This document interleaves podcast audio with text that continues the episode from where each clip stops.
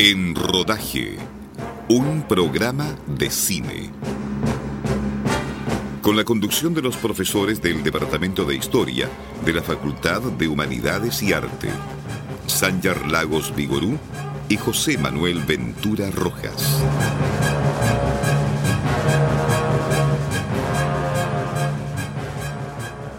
Muy buenas tardes, bienvenidos a una nueva edición de En Rodaje, un programa de cine por Radio Universidad de Concepción.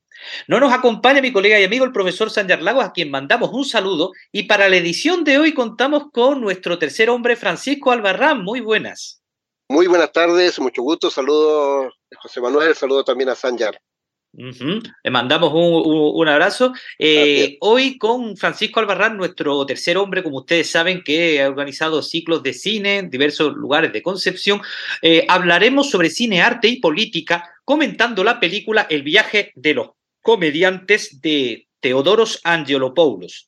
Jotiazos, exactamente, que tiene que ver con exactamente Dionisos, ¿no? Los comediantes, estrenada el 12 de mayo de 1975 en el Festival de Cannes, como decimos, escrita y dirigida por Teodoros Angelopoulos, con producción de Georgios Papalios, música de Lucianos Kilaidonis, fotografía de Georgios Arbanitis, montaje de Takis Dablopoulos, decorados y vestuarios de Mikes Karapiperis, maquillaje de Giorgos Stavrakakis y entre los intérpretes encabezan Eva Kotamanidou, Vangelis Kazan, Aliki Georgiuli, Kiriakos Katribanos, Stratos Pagis, Nina Papasapiropoulou, Giannis Firos y Petros Sarkadis. Argumento. La película comienza en otoño de 1952 con la campaña política de Papagos, pero inmediatamente retrocede hasta otoño del 36 durante la dictadura de corte fascista de Ioannis Metasa. Una pequeña compañía de teatro viaja por Grecia representando la obra Golfo la Pastora, una especie de Romeo y Julieta griegos. La película pasa por la guerra con Italia en el 40, la invasión alemana del 41, la ocupación nazi, hasta la liberación partisana y anglo-estadounidense del 44, así como la guerra civil del 46-49. Además de las estrecheces y peligros de la vida de comediantes y las interrupciones en las representaciones de la obra, ativamos una relación familiar similar a la de la historia clásica del engañado Agamenón, su esposa Inflitemnestra y los hijos de ambos, Orestes y Electra. Y bueno, terminando el, el argumento sencillo, pero de, mayor desarrollo la, película, bueno, precisamente comentar que aquí, eh, lo mismo que hace mucho tiempo cuando comentamos la mirada de Ulises, encontramos que otra, otra vez Angelopoulos toma un tema contemporáneo y lo mezcla también con elementos de la, de, de la historia clásica griega, de la tragedia griega, ¿cierto? Así es, sin duda. Sí, digamos que la película está, estructurada en un triple registro. En la síntesis histórica, es decir, entre el año 39 y 1952, como lo decías tú recién. Eh, en segundo lugar, la referencia mitológica, en este caso Esquilo, la, la Orestiada, y por otro lado, la propuesta estético-cinematográfica. Veámoslo. Eh, la, eh, una de las cosas que se ha dicho, uno de los sellos eh, del cine de eh, Angelopoulos tiene que ver con la niebla. Generalmente son días nublados, no son días soleados los que aparecen en su cine. Eh, días invernales, espacios abiertos. La película prácticamente...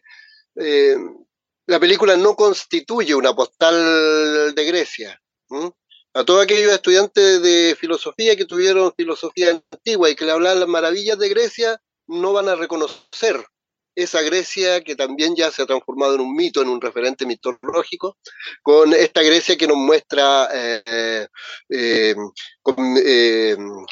eh, con, mirada distanciada y crítica Angelopoulos, una,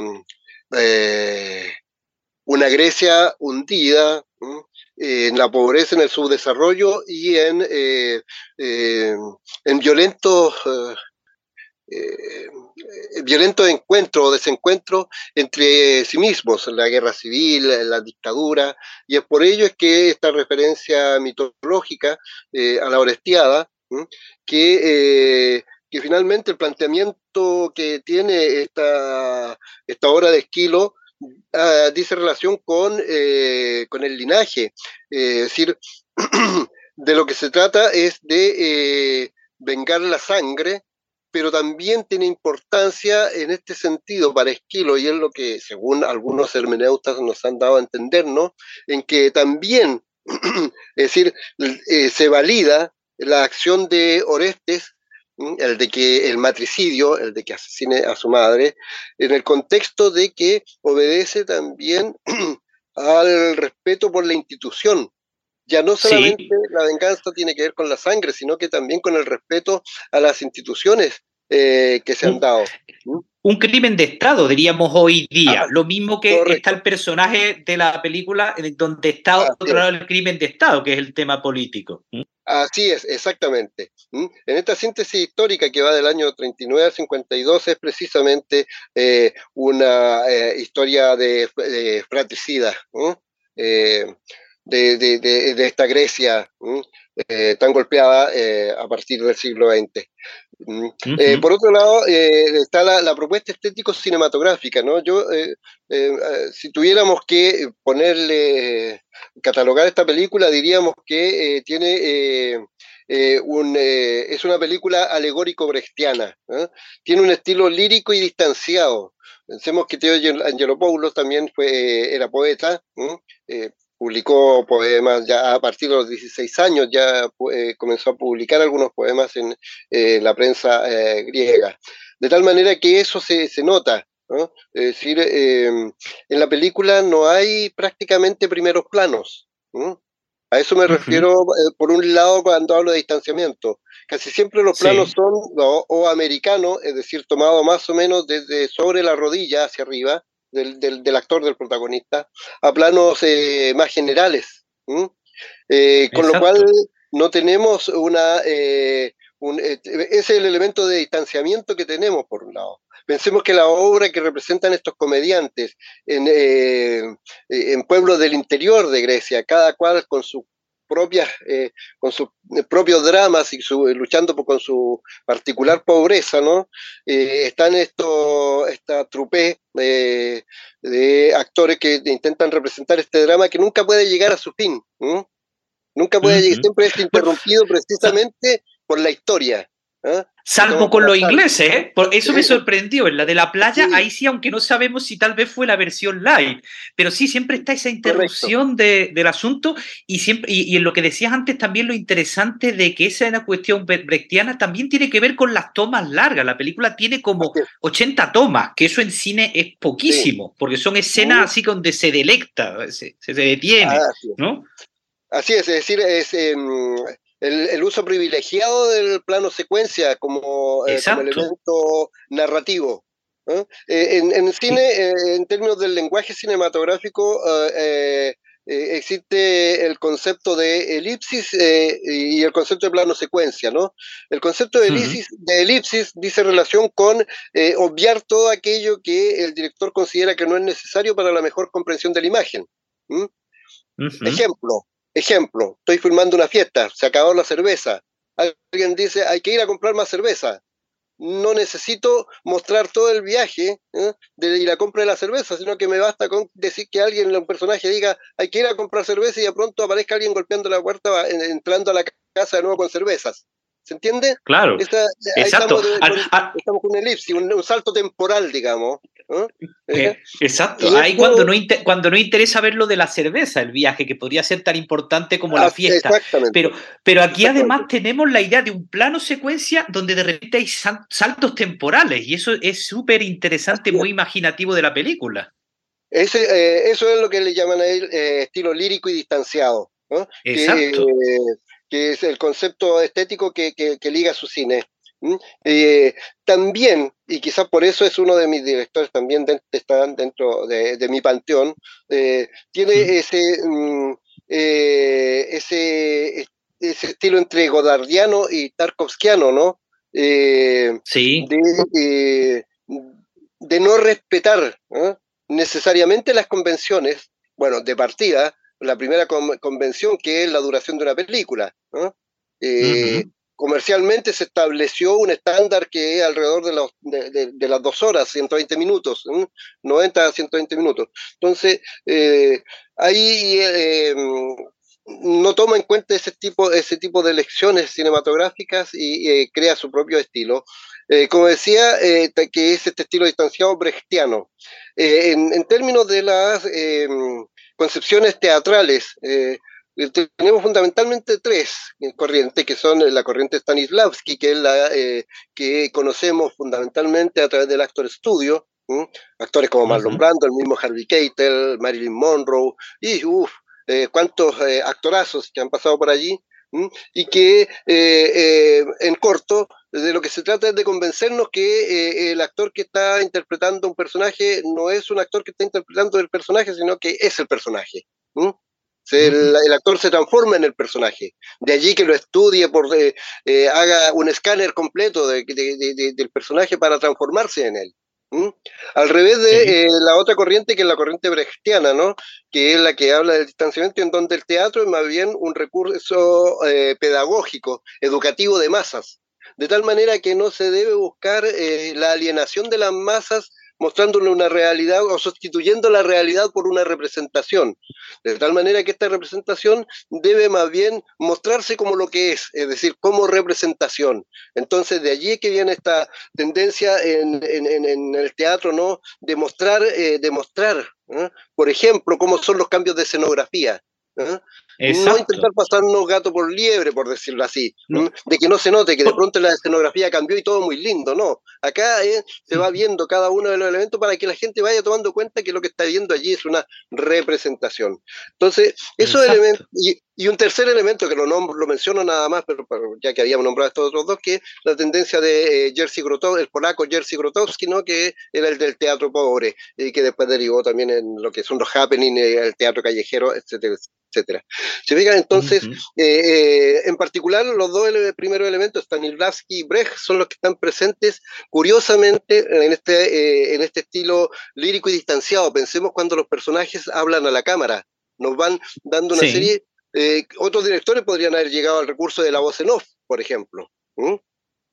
pero acá eh, Angelopoulos, el director, quiebra eh, con esta convención de la cuarta pared, digamos. Convención que ya había también, eh, que la había roto Brecht en teatro. Es decir, que es eh, hablarle directamente al público.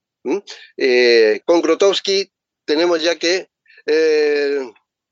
eh, tenemos ya el caso en Grotowski en que incluso el público entra al escenario, el público se mezcla con, el, con los actores, los actores pasan a ser eh, eh, público y el público pasa a ser, pasan a ser actores.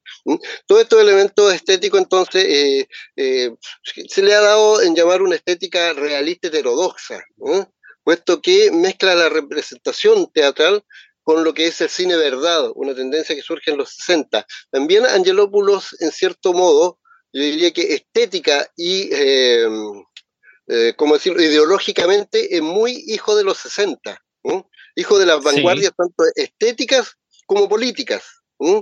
Eh, hay eh, algunas biografías que he leído en donde se dice de él que es, eh, de, de, hecho hay una publicación francesa que se llama los Les Film Hard, las películas faros de, de eh, los años 50 al 2000, y entre esas está esta película y se habla de Angelopoulos como un marxista convencido, sin embargo un marxista occidental convencido. Es decir, que también es hijo de, eh, de, las discusiones ideológicas que se dan al interior de los partidos comunistas, al interior del marxismo, con las figuras de Althusser, Sartre, es decir, ya saliéndose de la lectura de manual del marxismo-leninismo. Eh, saltándoselo. Y yo creo que resistente, es decir, eh, de allí proviene esta heterodoxia, es decir, su heterodoxia no es solamente a nivel de eh, lo estético, romper con el lenguaje cinematográfico, sino que también eh, un poco a nivel, no un poco, sino que también exactamente, yo diría que a nivel ideológico podríamos entender allí o ver allí, si queremos, la, un poco la propuesta gramsciana,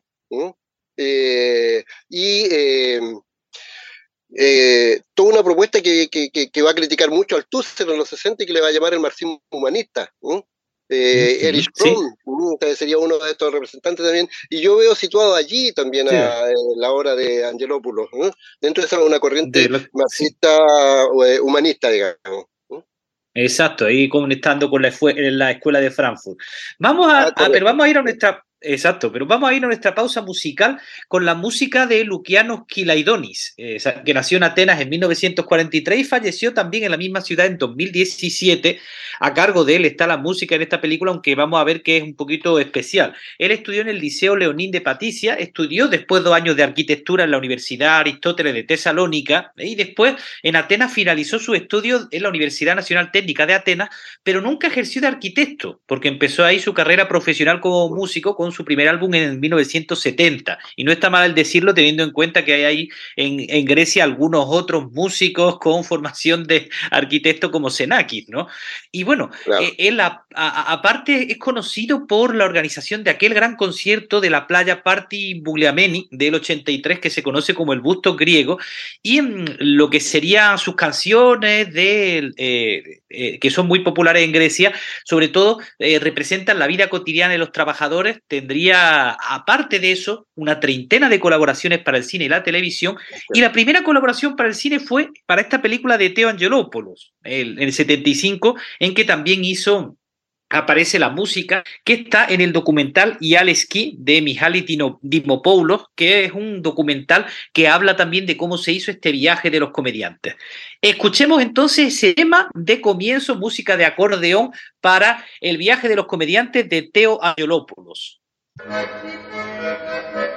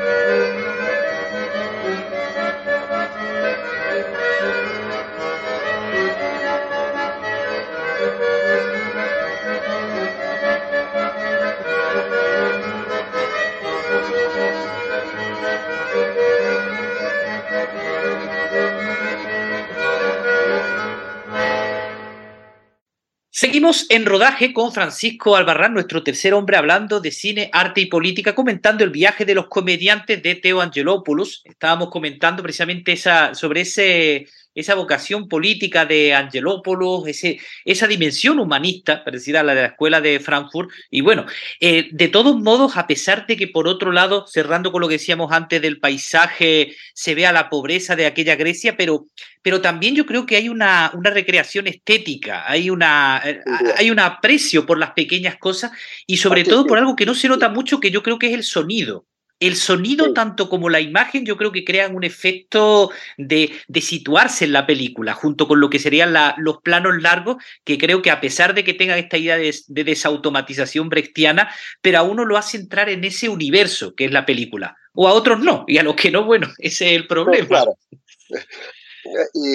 sí, sin duda. Em, es decir, lo importante aquí es, eh, en esta mirada, que tiene, no hay folclorismo, pero tampoco, como tú lo decías, eh, es decir, esta, esta denuncia, eh, este, esta mostración del subdesarrollo, de la pobreza eh, en, la Grecia contemporánea, contemporánea de aquellos años, no de los años de, a que hace mención la película, tampoco olvida que, y, paréntesis, una de las, eh, conocemos acá en Chile el, teatro de Juan Radrigán, ¿no? Eh, algunas de las críticas que recibió eh, de algunos sectores es que decía no se puede dignificar la pobreza, lo que hace es adornar la pobreza, que se el discurso de, de marginal, etcétera.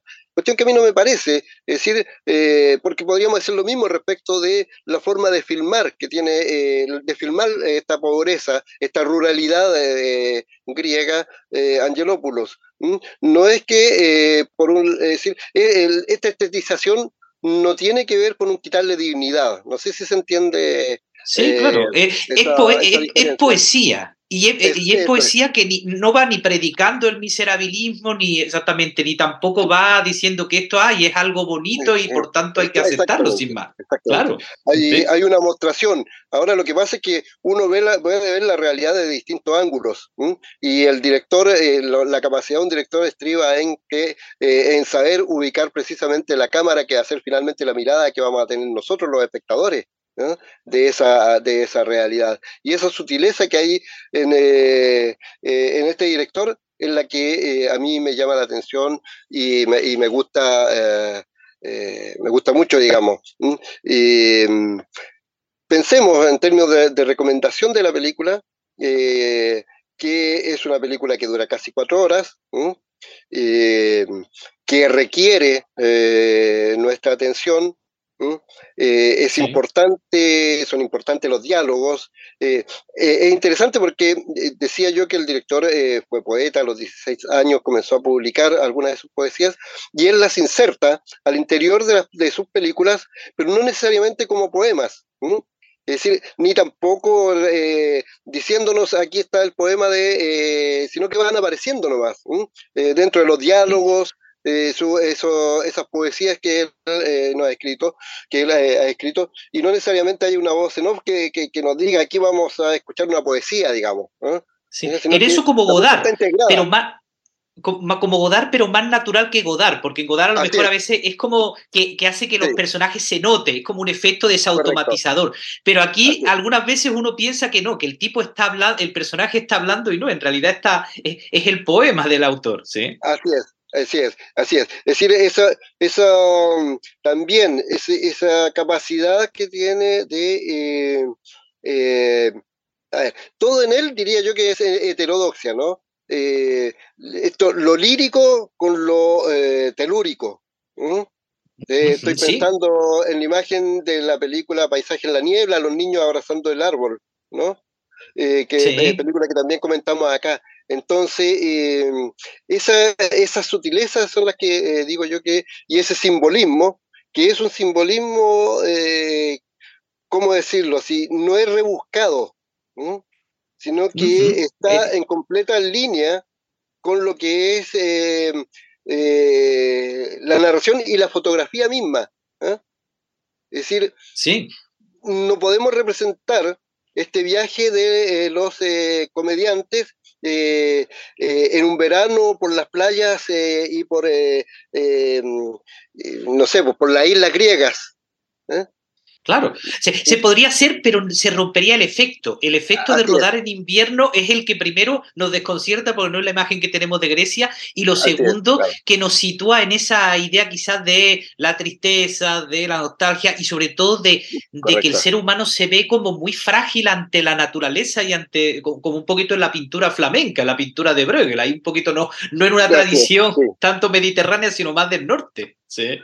Sí, sí. Quizá, y, y, eh, una última cosa también está em, el elemento de que efectivamente, y eso es lo que quería decir, no completé antes la idea con, con, decir el paralelo con Godard, es que también en su película hay, hay reflexión histórica, está eh, la referencia mitológica, pero también una reflexión respecto del medio, el cine. ¿eh? Es decir, y eso es lo que hace que surte efecto esta, esta propuesta de alegoría brechtiana, de que podamos, digamos, por ejemplo, cuando se produce este, esta suerte de duelo cantado entre fascistas y partisanos. Es decir, estamos en un nivel alegórico absoluto, metafórico incluso, eh, pero que eh, va punteando claramente, por otro lado, a nivel de lo que se está cantando y contando, eh, materialidad pura, es decir, la realidad concreta de los bandos en pugna allí que, había. O el, o meeting donde están todas las banderas, exactamente la liberación y luego se separan cuando hace el plano. Un poquito también parecido a Miklo Hanso, al cineasta este húngaro. A quien se le compara, sí, por cierto. Eh, incluso la misma, la misma manera en cómo los ingleses, cuando lo encuentran a esta trupe, ¿no? cómo se incorporan. Al principio y, eso es bien interesante quizá, ¿no es cierto? Porque, eh, porque también es, eh, eh, hay una, ese el elemento importante que siempre está la presencia del arte, de los artistas en las películas de Angelopoulos, es que primero esta mirada un tanto paternal, como llamaríamos así, artistas, como que como de burla, en cierto, un tono más bien burlesco, eh, esta mirada así de, lo militar hacia lo, que representa un, artista, la sensibilidad, etcétera, una serie de valores que son completamente distintos. Pero cómo, no obstante, desde esa primera mirada que tienen estos soldados van y finalmente terminan incorporándose también a esta, eh, a esta compañía en una, en una situación muy surrealista, diríamos, ¿no? ¿Eh? Sí, exactamente. Esos son, creo que, elementos que por sí mismos ayudan a que eh, eh, nos acerquemos a este cine. Diga, lo, repito, esta película forma parte de una eh, trilogía que parte con días del 36 del año 72 y continúa con El viaje de los comediantes, que es del año 75, para culminar con Los cazadores, película del año 1977. y, o sea, absolutamente recomendada, como las películas anteriores. Muy bien, vamos entonces a nuestra segunda pausa musical. Volvemos a la música de Lucianos Kilaidonis y escuchemos ahora de nuevo esa música de acordeón en la escena en que vemos a los comediantes, bueno, no los vemos, pero los escuchamos acá cantando esa, esa canción de la obra de Golfo la Pastora con, la cual pues atraían a su público. Escuchemos entonces la música para eh, el viaje de los comediantes de Teo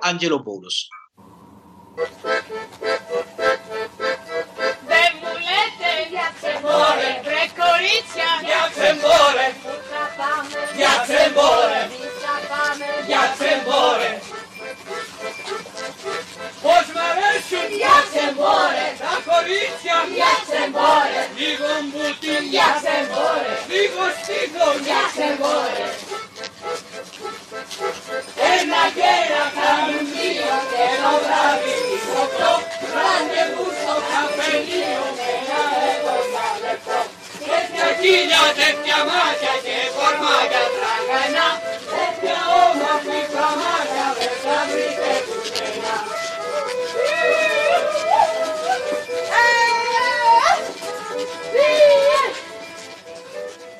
Seguimos en rodaje conversando con nuestro tercer hombre Francisco Albarrán sobre cine y arte y política con la película El viaje de los comediantes de Teo Angelopoulos que recomendamos eh, para, especialmente para cinéfilos. Sin duda, es decir, eh, un elemento importante, eh, estamos en presencia de cine político, claramente, también. pero también de una propuesta estética es decir, eh, hacer cine político no es necesariamente hacerlo al estilo Francesco Rossi en Italia, es decir, el neorealismo, eh, una puesta al día del neorealismo, sino que se puede hacer política, eh, cine político con una propuesta estética que supera, en, el mejor sentido del término, el neorealismo, para, para desde esa desrealización poder convocarnos a un goce estético eh, de un nivel superior. Sin duda, yo ahí diferente la exactamente visión política de Angelo Paulos, pero digo, hay que, hay que tomarse la paciencia de ver la, la, película, porque yo creo que aquí se nota cómo son necesarios esos planos secuencia, esa morosidad es importante para entrar en la propuesta poética que nos propone el director. Bueno, muchas gracias Francisco por traernos este otro clásico. Yo creo que más adelante nos vas a volver a traer algo de Teo Angelopoulos y también de otros de tus directores eh, favoritos, sin duda. Así es, sin duda, por supuesto, cómo no. Muy bien. Le mandamos de nuevo un saludo a Sanjar y desde Radio Universidad de Concepción, bueno, le remitimos al portal de internet a los podcasts. Desde Radio Universidad de Concepción, como decimos, despedimos esta cuadrigentésimo quincuagésimo segunda edición de En Rodaje, un programa de cine. Será hasta un próximo episodio. Hasta entonces, tenga muy feliz semana.